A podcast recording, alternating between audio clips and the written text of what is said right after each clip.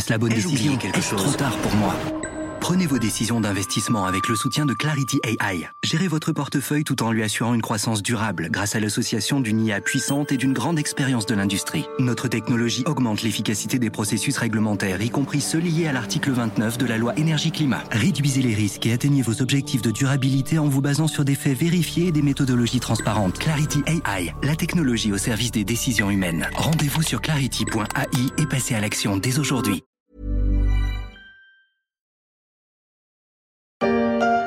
Bonjour, passe sanitaire s'il vous. Bonjour. Euh, ouais, c'est bon. Bon spectacle. Je vous déconseille le premier rang parce qu'il postillonne pas mal. Mais c'est- c'est mais c'est le même pass Bah oui, mais, mais ça marche pas. je vois pas le rapport. Mais le rapport c'est qu'il faut pas avoir le même pass, c'est chacun son pass. Écoutez, j'ai un pass.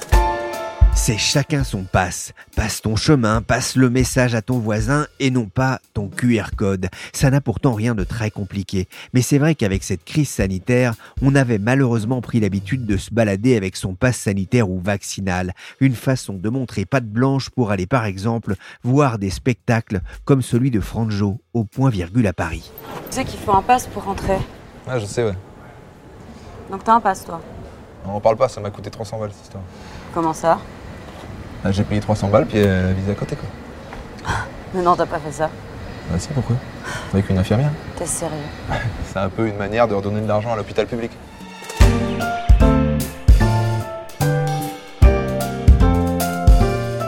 Je suis Pierrick Fay, vous écoutez La Story, le podcast d'actualité des échos. Et contrairement à ce que laisse penser ce sketch de Franjo qui m'a beaucoup fait rire, on ne va pas parler du défunt passe vaccinal.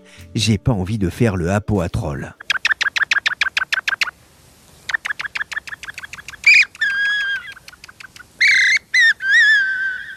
Non, on va parler aujourd'hui du QR code, ce petit carré venu du Japon et qui a changé nos vies depuis l'apparition du Covid. Et ce n'est pas fini, car ses concepteurs ont encore plein d'idées dans leur musette.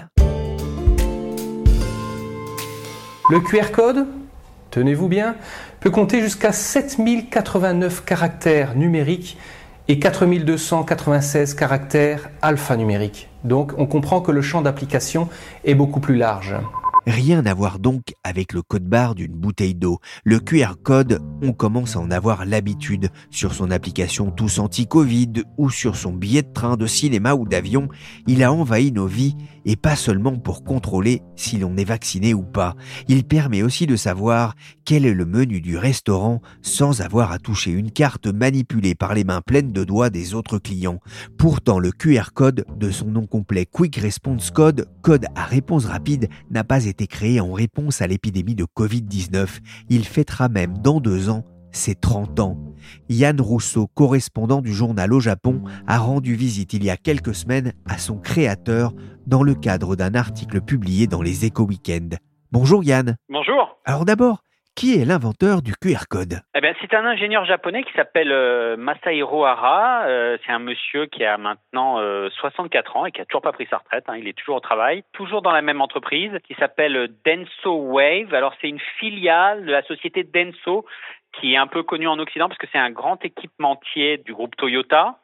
Euh, et Denso Wave, bah, il y a plusieurs investisseurs dedans. Il y a Toyota, il y a Denso et il y a euh, aussi euh, Toyota Tsusho. Et c'est un groupe qui fait à la base des appareils de lecture électronique pour Toyota. Et donc ils ont été pendant très longtemps, ils travaillaient sur des lecteurs de code barre par exemple rapides ou des caisses comme des, équivalents de caisses enregistreuses à l'intérieur des usines, des choses comme ça. Et ce monsieur Masahiro Hara, donc c'était un ingénieur qui a fait une université d'ingénierie et de mathématiques en province et qui a intégré juste à la sortie de l'école Denso Wave, hein, comme c'est le cas dans beaucoup de, cas au, Japon. Vous savez, vous êtes recruté dans votre dernière année d'université, puis vous restez toute votre vie dans la même euh, entreprise. Donc lui, il est, sur ce profil-là, et c'est quelqu'un d'assez timide, de, très doux, très sympa, et qui explique que comment euh, il a inventé le QR code en y mêlant un petit peu des, des éléments euh, de sa vie privée. Pourquoi est-ce qu'il a été amené à, travailler dessus? Alors, au début des années 90, euh, les entreprises japonaises disent qu'elles ont besoin de faire des gros progrès euh, en termes de productivité. L'économie, c'est on est après la, vous savez, la chute de la bulle, et donc les groupes ont vraiment besoin de se, de relancer. Et lui, il travaille sur euh, une manière de d'améliorer les rythmes de distribution des pièces des composants, euh, des équipements, euh, des pièces détachées pour Toyota. Et à l'époque, euh, il y a des milliers, bien sûr, de pièces qui partent dans les différents modèles de voitures. Et ils se retrouvent, les ouvriers de Toyota, à devoir scanner des dizaines de codes barres sur un même petit carton contenant telle ampoule, euh, tel joint, euh, tel élément de porte, parce que euh, le code barre est très limité en termes d'information. Et donc, si vous voulez le joint bleu pour la Corolla de tel modèle, eh bien, il faut marquer votre petit carton de plein de codes barres, et c'est très compliqué. Et donc, Denso Wave dit à Masahiro Hara et à son équipe, ils sont que deux à faire que ça toute la journée. Est-ce qu'il n'y aurait pas un moyen de rendre ces codes plus efficaces On gagnerait du temps nous et les équipementiers et Toyota quand il s'agirait de trouver la bonne pièce qui va sur la bonne voiture. Donc c'est ça sa mission au départ, au début des années 90. Et ça va donner lieu donc euh, en 93 il a sa solution, le QR code, et il va la présenter à ce moment-là euh, euh à ses équipes internes chez Denso à, sa direction. Comment est-ce qu'il a alors l'idée de, de, créer ce, ce, petit carré numérique? Alors, Il part du principe que euh, le code barre en noir et blanc est pas une mauvaise idée, mais qu'il est limité. En gros, un code barre, c'est 25 euh, éléments alphanumériques que vous pouvez faire rentrer à l'intérieur. C'est inspiré du Morse c'est un, concept euh, qui date du, milieu du XXe siècle, hein, qui avait été inventé aux, États-Unis. Lui, il se dit, puisque je suis dans un code vertical qui est limité euh, en espace, pourquoi est-ce que je ne penserais pas un code en deux dimensions? C'est-à-dire, au lieu d'avoir des barres d'un côté, je pourrais avoir des barres allant vers le haut. Et donc, il va créer cette espèce de damier, hein, qui est aujourd'hui le QR code, avec une multitude de petites cases ce qui va permettre de décupler le nombre d'informations qu'on peut mettre euh, dans un code. Au lieu d'avoir une lecture horizontale, on va avoir une lecture en deux dimensions et donc vous allez rajouter des couches d'informations et c'est ça son concept. Ensuite, il va se dire euh, oui, mais comment faire pour que mon code soit lu par un lecteur et que le lecteur pense pas que je suis sur une photo de journal ou sur du texte? Alors là, il va créer ce que vous voyez dans un code. Si vous regardez très bien, il y a trois yeux à l'intérieur d'un code, des motifs noirs euh, marqués sur trois codes qui permet à un lecteur de voir qu'il est dans un code QR et qu'il n'est pas dans une page de journal ou dans une photo euh, en noir et blanc. Et ensuite, il va euh, créer euh, des marges très spéciales, une densité de noir et blanc qu'on ne retrouve pas dans d'autres éléments de graphisme noir et blanc qu'on va retrouver sur des étiquettes, des affiches, ainsi de suite. Donc c'est il y a une densité de noir et blanc unique et cette lecture en damier parce que ça va lui être aussi inspiré par le jeu de Go. C'est-à-dire que quand il était petit, euh, il jouait énormément avec son papa, qu'il avait initié au jeu de Go, et il s'est dit cette lecture, pourquoi euh, voilà ce carré de Go euh, avec cette multitude de fonctions où je peux faire bouger, il y a mes pions de manière, il y a une, possibilité infinitésimale de, créer des solutions. Il se dit ça pourrait être la solution appropriée, et donc on arrive à ce dessin unique de QR code. Comment est-ce que sa solution a, a été accueillie en interne? Alors quand il présente au bord de Denso Web au début, comme souvent au Japon euh, où on n'a pas vraiment une culture de l'innovation de rupture. Vous savez, ici, on est dans l'innovation de, de, graduation. Les Japonais vont être très très forts, les industriels, pour monter en gamme euh, un élément qui existe déjà. C'est-à-dire, ils vont faire euh, des mémoires euh, NAND plus puissantes. on va passer de 128 à 246, à 1000, ainsi de suite. Donc ça, ils savent très bien faire. Tout ce qui est l'innovation de rupture, c'est beaucoup plus compliqué parce que il faut changer la totalité, il faut prendre des risques, il faut avoir des supérieurs hiérarchiques qui vous laissent prendre des risques. Et c'est pas trop dans la culture japonaise d'aujourd'hui. Ça l'a été à l'époque des Sony et après la Seconde Guerre mondiale, ainsi de suite, mais ça l'est plus. Et donc, quand il le présente au board en 93, il n'y a pas d'enthousiasme du tout. les gens comprennent pas ce qu'il essaye de faire. Et il va en fait aller voir euh, les clients et notamment des équipementiers et des gens de Toyota et leur dire regardez ce qu'on a inventé, est-ce que ça vous dirait d'essayer? Et eux vont être séduits très vite parce qu'ils vont voir qu'on est sur un potentiel énorme. Parce qu'encore une fois, sur un code barre, vous faites rentrer 25 euh, données euh, alphanumériques. Là, sur un QR code qui peut évoluer, vous pouvez le faire plus ou moins compliqué, plus ou moins riche en informations. Vous pouvez aller jusqu'à 7089 caractères dans sa déclinaison euh, où les carrés sont les plus petits. Vous avez 177 euh, modules euh, en hauteur et autant en largeur. Et là, vous pouvez faire rentrer de l'alphabet A, B, E. Vous pouvez faire rentrer des nombres. Vous pouvez faire rentrer des caractères traditionnels chinois ou japonais. Ici, on appelle ça les, kanji. En Chine, on parle de hanzi. Vous pouvez faire rentrer des katakana, des hiragana. Donc, c'est aussi des caractères simplifiés qu'on utilise au Japon. Vous pouvez faire même rentrer des signes de l'alphabet arabe Et donc, il y a une possibilité infinie. Et donc, les industriels vont être séduits et ça va, euh, par ruissellement, descendre sur la direction d'EnsoWeb qui va dire Banco, on y va. Et là, ils vont commencer à développer, à partir du milieu des années 90, les lecteurs à QR code et à les, euh, à les produire en masse. Et ça va euh, se diffuser dans l'industrie euh, japonaise, euh, d'abord l'automobile, euh, dans ces années-là. Il y a je sais pas combien d'années que tu travailles à ce truc. Jamais ça marchera. Eh ben si, ça marche. Et le QR code Fed, c'est 28 ans, mais c'est vrai qu'il a mis du temps à rentrer dans, dans la vie des Français. Il n'est là que depuis quelques années, avec une adoption massive liée notamment au pass sanitaire. Alors pourquoi, Yann, est-ce qu'il a mis autant de temps à émerger auprès du grand public? Alors, il a mis du temps euh, pour vous en France ou en Occident. Nous, en Asie, on vit avec le QR code euh, depuis euh, plusieurs années. Vous savez, quand vous allez le pays de la région où moi je le vois le plus, c'est la Chine. Hein. On, le, on, le voit énormément en Chine depuis 2017-2018. Vous pouvez passer des journées entières en Chine sans jamais toucher votre portefeuille puisque vous payez tout en QR code. Vous allez prendre votre métro en payant en QR code. Vous allez prendre les achats de votre bouteille de soda dans votre petite supérette ouverte 24 heures sur 24 avec un QR code. Vous allez aller au cinéma avec un QR code, c'est-à-dire que vous émettez un QR code euh, au vendeur qui va le scanner et immédiatement ça connecte à votre banque et on déduit la somme de euh, X yuan ou X yen ici au, Japon quand on s'en sert. On s'en sert aussi beaucoup euh, en Asie du Sud-Est de la même manière.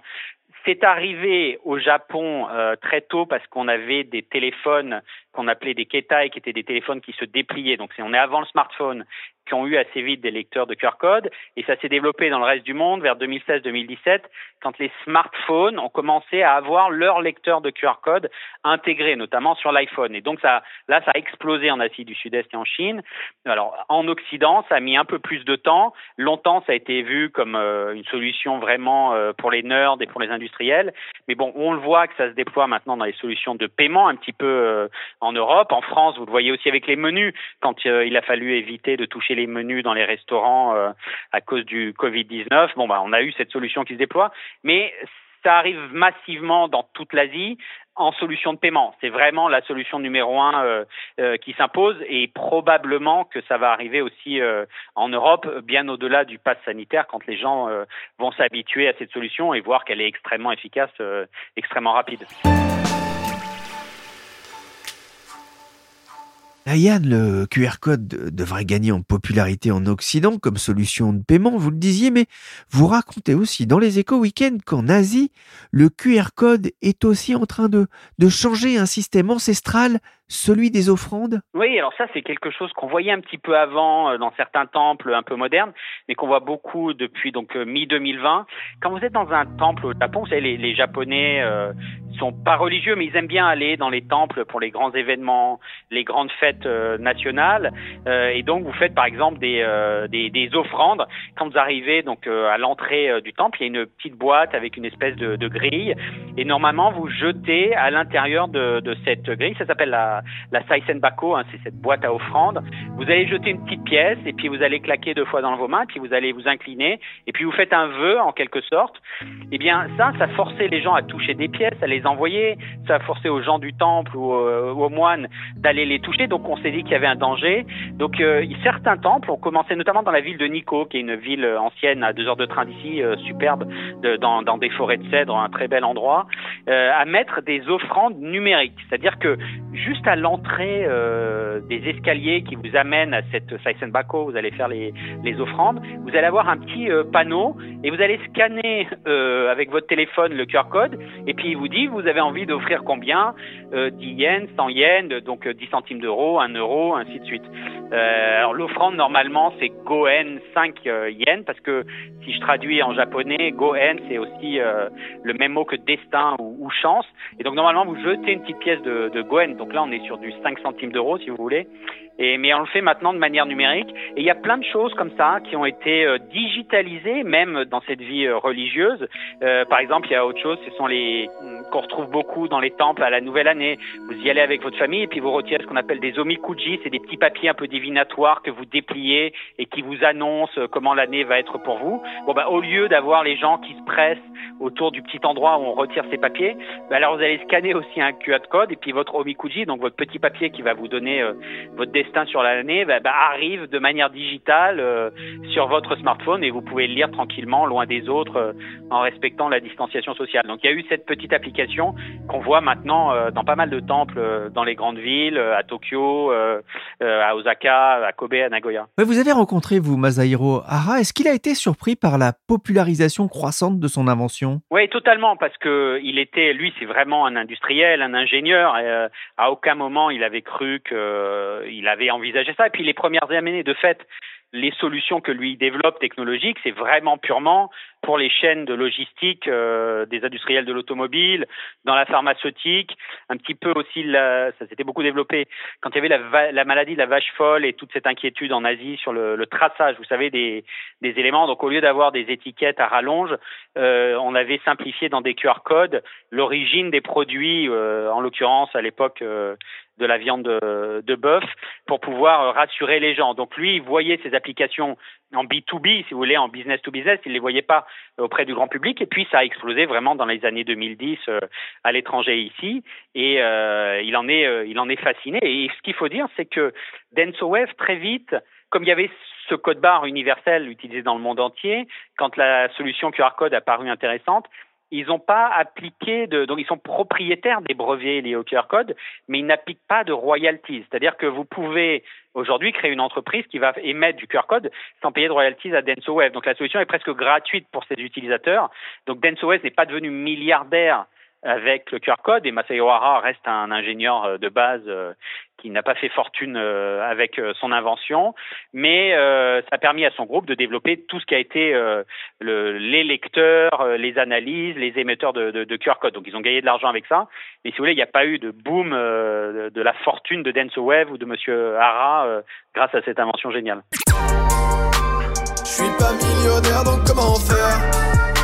Mon salaire dépasse pas les 20 cas mensuels Vous parliez, Yann, tout à l'heure du tournant de la fin des années 2010 au Japon, mais pour le QR code, il y aura vraiment un avant et un après Covid? Alors, il y aura un avant et un après Covid en Occident, oui, parce que les solutions que vous appliquez avec le pass euh, vaccinal, pass sanitaire et maintenant pass vaccinal, c'est sûr que ça a bouleversé euh, le quotidien et ça a familiarisé cette solution avec la totalité des Français et certains Européens.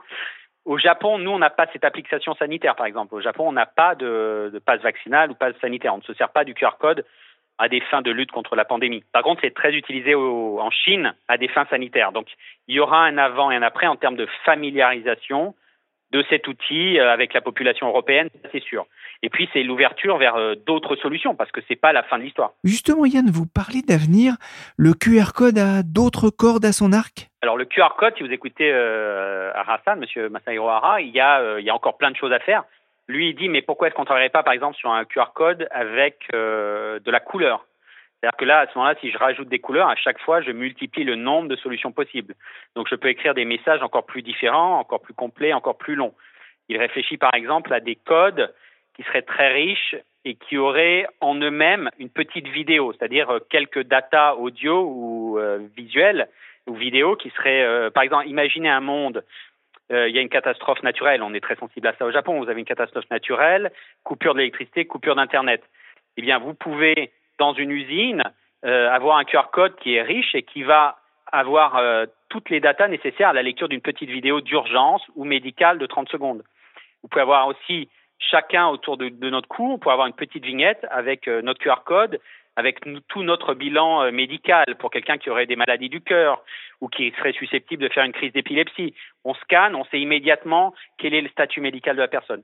Et puis il y a des chercheurs à qui j'ai parlé euh, à Copenhague qui travaillent sur des médicaments qui seraient imprimés directement sur des QR codes. Donc l'idée, ça serait de se dire, voilà, il y a des médicaments qui sont très sensibles, qu'il ne faut pas mélanger, que personne ne peut utiliser. Donc en les imprimant sur un code QR code, on pourrait avoir la dose qui va très bien avec une seule personne. La personne scanne et elle est sûre que c'est son médicament, sa dose, que la, date de péremption est telle, voici les composés. Donc ils sont en train d'imprimer notamment des médicaments, des vignettes euh, médicamenteuses en forme de QR code, avec par exemple des doses de CBD ou de THC. Vous savez, ce sont des composants qu'on trouve dans le cannabis, donc il ne faut pas les donner à tout le monde. C'est pas comme un paracétamol euh, ou une aspirine qui pourrait être utilisé par tout le monde. Et donc ils réfléchissent à créer des médicaments en forme de QR code pour simplifier, pour rassurer et pour être sûr qu'il n'y ait pas de mauvaise utilisation.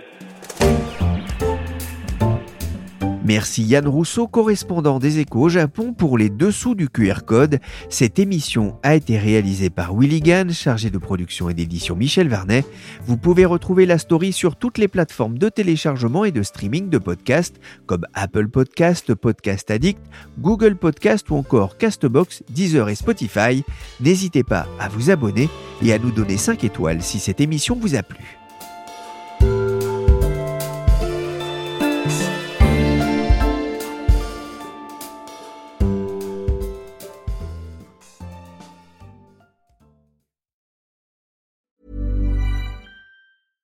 Selling a little or a lot?